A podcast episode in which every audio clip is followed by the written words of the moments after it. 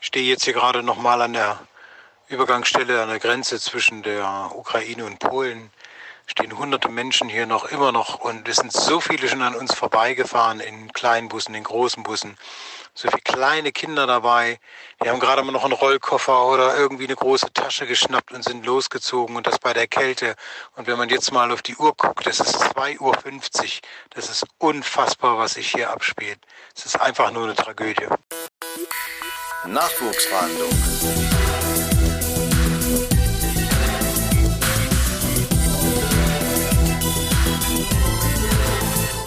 Hallo und herzlich willkommen zum Nachwuchsfahndungspodcast der Fachhochschule Polizei Sachsen-Anhalt. Heute geht es um das Thema internationale Beziehungen der Fachhochschule und um die kurzfristig ins Leben gerufene Spendenaktion der Fachhochschule für die Ukraine. Zudem schildern unsere Interviewgäste ihre Eindrücke vom ersten Spendentransport. Ich freue mich daher, Alina, Benjamin und Herr Zimmermann begrüßen zu dürfen. Ich würde daher vorschlagen, Alina, wir fangen mal kurz mit dir an. Stell dich doch mal bitte kurz vor. Ja, also ich heiße Alina Mikhalchenko. Ich bin äh, gerade im Abschlusskurs, äh, bin seit zwei Jahren schon dabei, war jetzt ein halbes Jahr im Praktikum äh, im Polizeirevier Köthen, da auch, wo ich wohne. Das hat mir auch sehr Spaß gemacht ja, bald schreiben wir auch schon die Abschlussprüfungen und ja, ich bin 33 Jahre alt, ich habe ein Kind und ähm, ich war sieben Jahre lang in einer Zahnarztpraxis und ähm, ja, irgendwann habe ich gesagt, jetzt möchte ich was anderes machen und ja, ein paar Bekannte von mir haben dann in Aschersleben die Ausbildung angefangen und da dachte ich mir, ja, ich probiere das auch und habe mich dann beworben, hab, hat alles soweit ganz gut geklappt ja, seitdem bin ich jetzt hier und ich hoffe, dass das auch alles klappt mit den Abschlussprüfungen und dass man dann auch äh, seinen Weg bei der Polizei geht und ich hoffe, das klappt auch alles. Ja. Na klar, das wird klappen. Benjamin, machen wir mit dir weiter. Stell dich bitte kurz vor. Ja, kurz zu mir. Mein Name ist Benjamin Buzinski, 24 Jahre jung, bin verheiratet. Wie die Kollegin eben schon, befinde ich mich auch im Abschlusskurs. Wir schreiben in gut drei Monaten unsere Abschlussprüfung. Ja, war vorher auch im Praktikum im Salzlandkreis.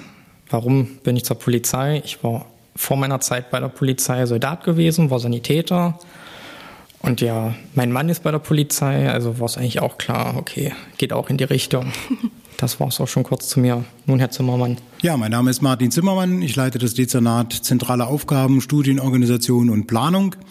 Äh, mein Einstieg in die Polizei liegt, wie gesagt, 40 Jahre äh, zurück. Äh, deswegen bitte ich um Nachsicht, dass ich also mich nicht mehr so genau und detailliert daran erinnern kann, was mich eigentlich dazu bewogen hat.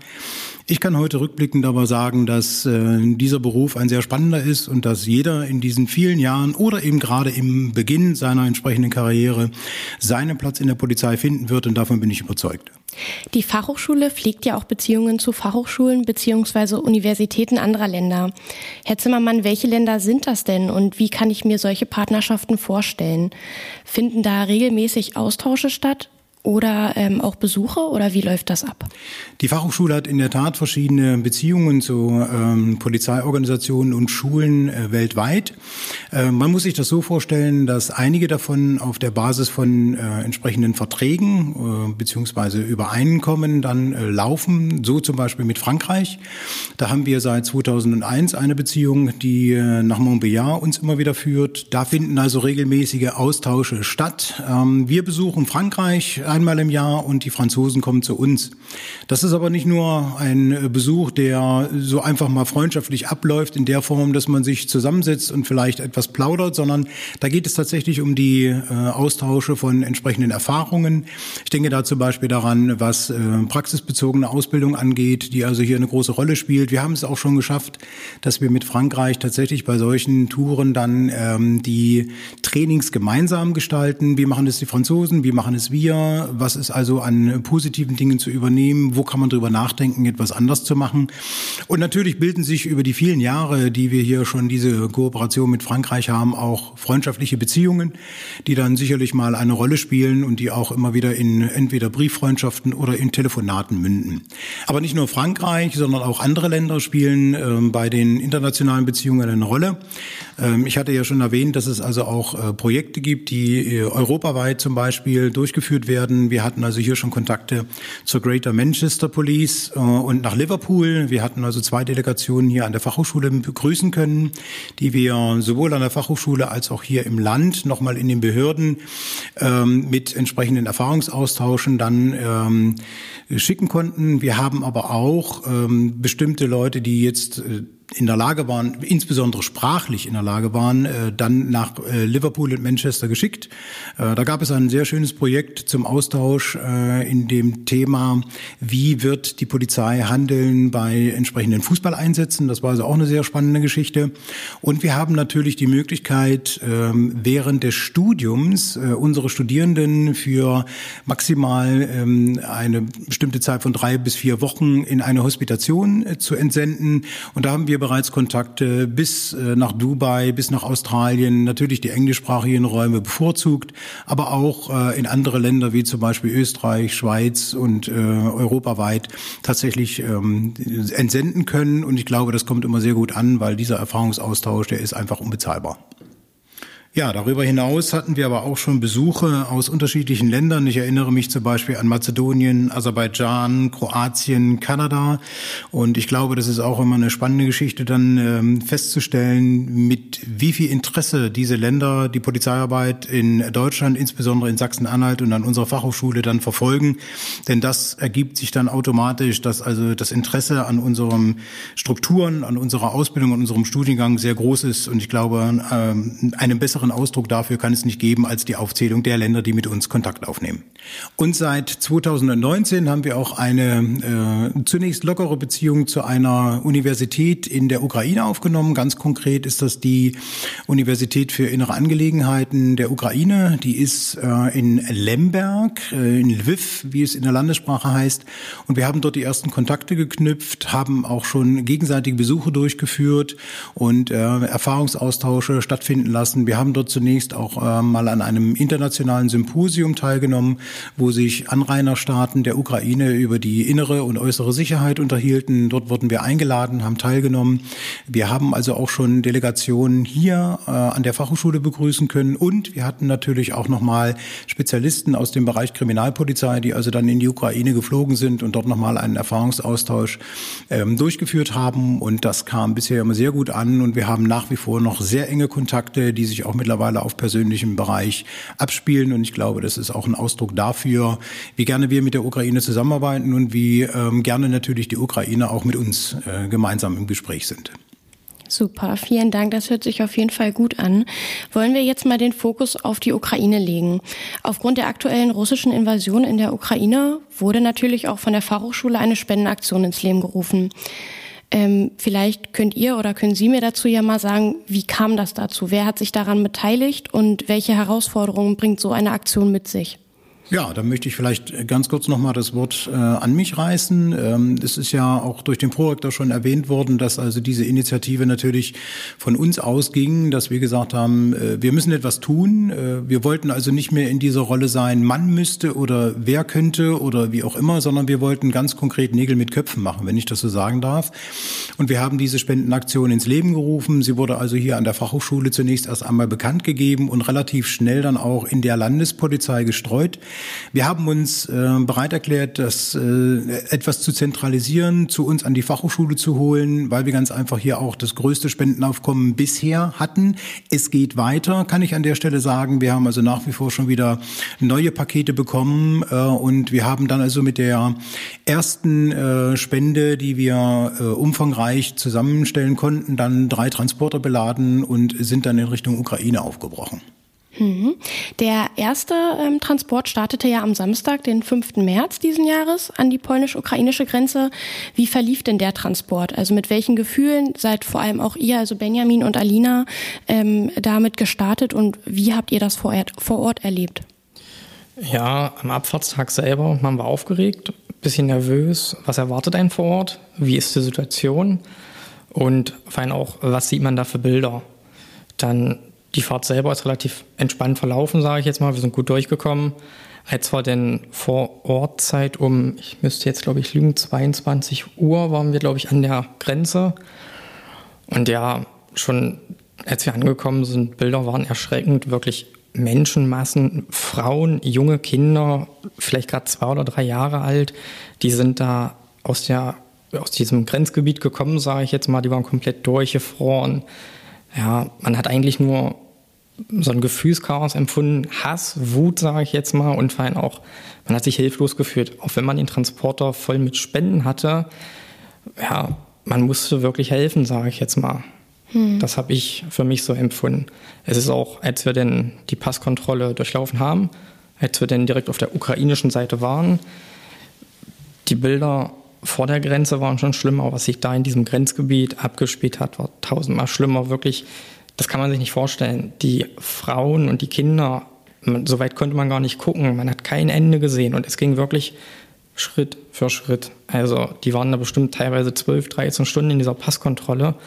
Und dann ist es nicht besser geworden. Nach der Grenze war so ein großes Sammelzelt, äh, wo erstmal die Leute aufgefangen worden sind, aber da war nichts, keine Wärmequelle, die standen da im Nassen, sage ich jetzt mal.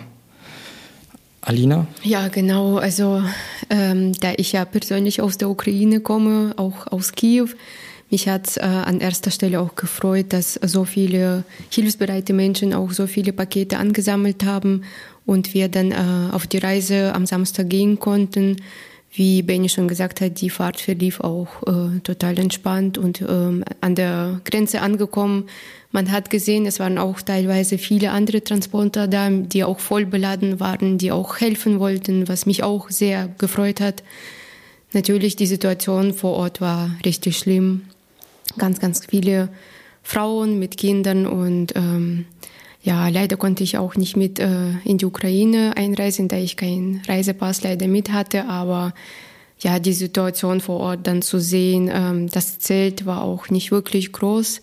Äh, teilweise standen auch viele Menschen draußen und haben gefroren.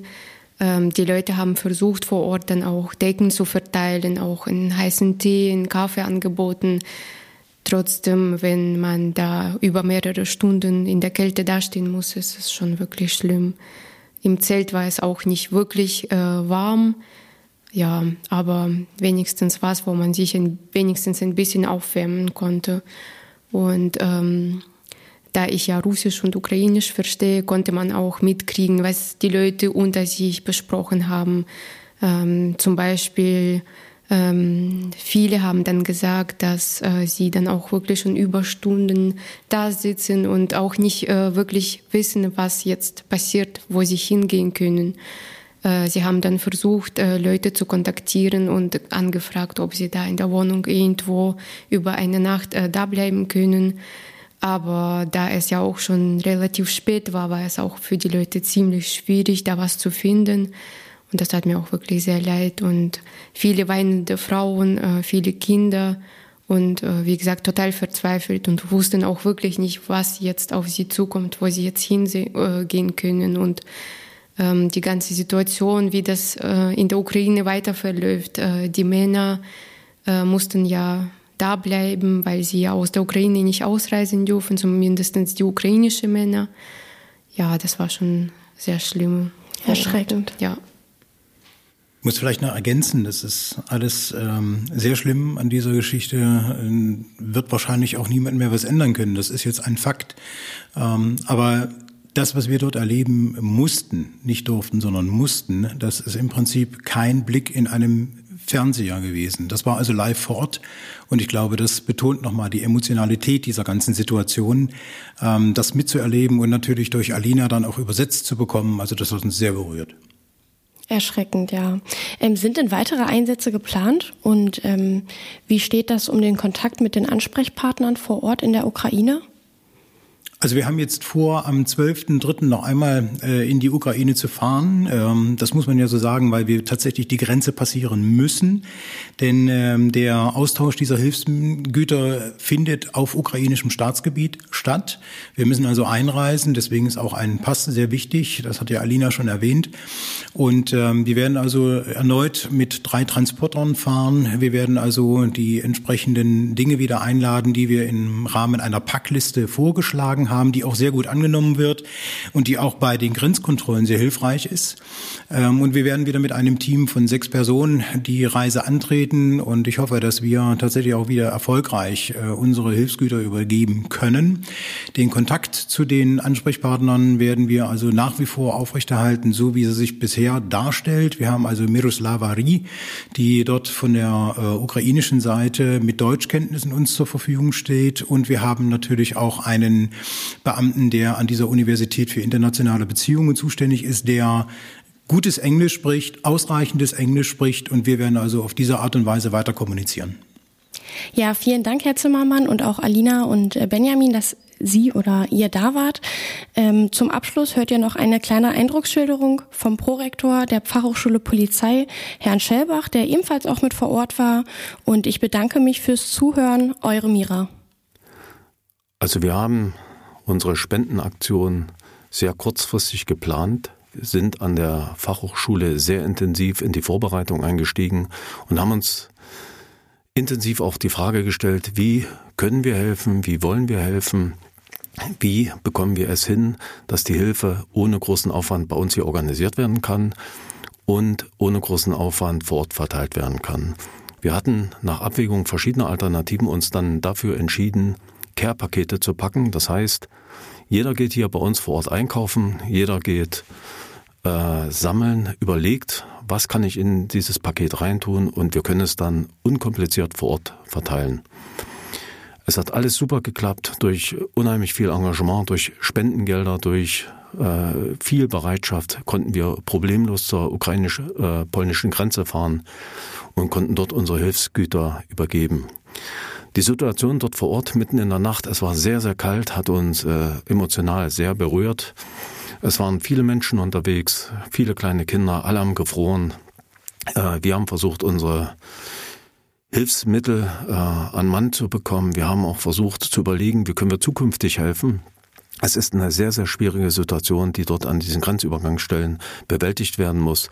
Hut ab äh, vor den äh, polnischen Helfern, die versuchen, alles möglich zu machen.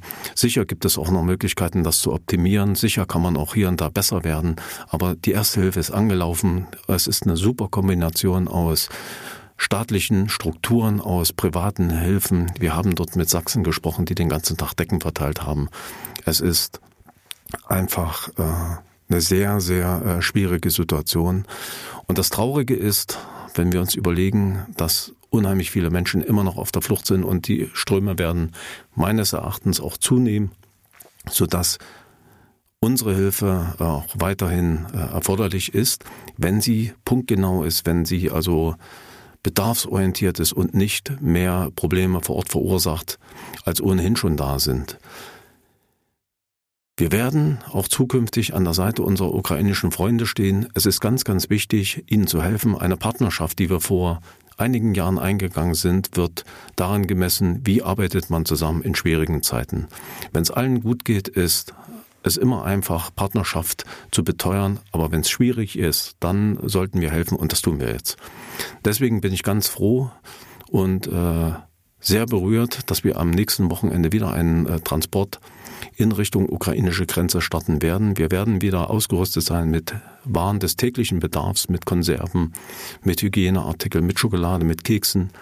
Alles das, was man unkompliziert und schnell verteilen kann und womit auch jeder etwas anfangen kann, ohne dass man äh, jetzt groß kochen muss, ohne dass man es erst zubereiten muss. Unsere Hilfe soll so sein, ich bekomme ein Paket und kann es dann sofort auch nutzen. Für Erwachsene, für insbesondere für Frauen, weil es sind ja eigentlich nur Frauen und Kinder unterwegs, aber eben auch für die Kleinen. Deswegen werden wir als Fachhochschule auch weiterhin aktiv sein. Wir versuchen das Hilfs- und Spendenaufkommen innerhalb der Landespolizei so ein bisschen an uns zu ziehen. Wir versuchen es ein bisschen zu kanalisieren. Wir werden aber auch von Woche zu Woche entscheiden, was ist wichtig. Ist unsere Hilfe, so wie wir sie jetzt organisiert haben, auch weiterhin passgenau? Und sollten wir zum Ergebnis kommen, dass wir unsere Hilfe anders strukturieren müssen, dann werden wir das tun. Wir werden also in diesen Prozess weiter intensiv eintauchen und ich freue mich, dass wir hier auch diesen Transport organisieren konnten mit Studierenden der Fachhochschule ein gemeinsamer Transport von Stammpersonal und Studierenden und wir spüren diese Bereitschaft aus diesen Studiengruppen und aus den Ausbildungsklassen und wir wollen natürlich, äh, dass es weiterhin auch so bleibt.